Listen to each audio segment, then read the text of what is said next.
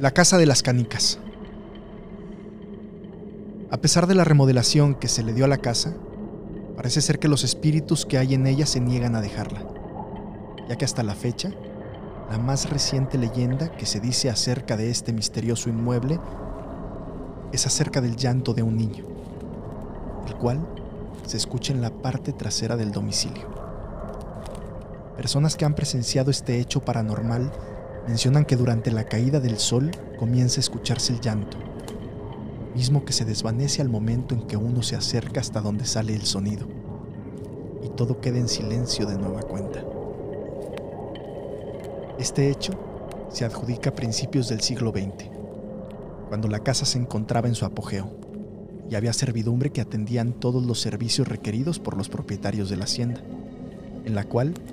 había caballerizas en la parte del fondo, donde tenían animales y guardaban comida y semillas. En este lugar trabajaba Yolanda, quien era la empleada doméstica más hermosa de todas, trabajadora y muy servicial con los patrones, por lo cual se ganó la confianza de todos en aquella época. La inocente chica, que venía de un ejido cercano a la ciudad en compañía de sus padres, cometió el error de enamorarse del patrón de la casa, hombre poderoso y de ojo alegre quien no desaprovechó la inocencia de Yolanda y comenzó una relación escondidas de su esposa con la bella joven.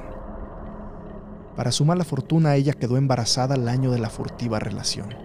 y por temor a romper con su patrón, de quien estaba perdidamente enamorada, ocultó su maternidad y siguió con su vida normal. Conforme pasó el tiempo, el embarazo no pudo ser ocultado y el patrón se percató de lo sucedido por lo que decidió hablar del hecho para no manchar su apellido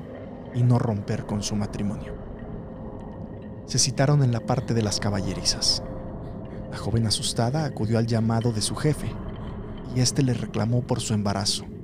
diciéndole que no se haría responsable del bebé y que era mejor que no dijera nada,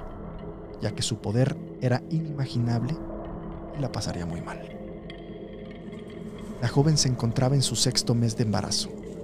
debido a la impresión que le causó el rechazo de su jefe, comenzó a sentirse mal. Tuvo un abundante sangrado y se desmayó frente a su patrón, quien al ver a la joven tirada sobre la pastura de los animales, salió corriendo del lugar. El médico de la familia acudió a ver a la mujer, la cual sufrió un aborto y perdió a su bebé al instante en las caballerizas. Debido a su dolor por la pérdida de su hijo, un día salió de la hacienda sin decir nada a nadie y desapareció para siempre, sin dejar rastro alguno. De ahí viene dicha leyenda.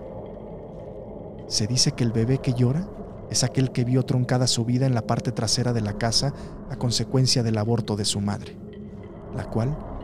solo dejó un ambiente melancólico y de tristeza en esa parte de la casa,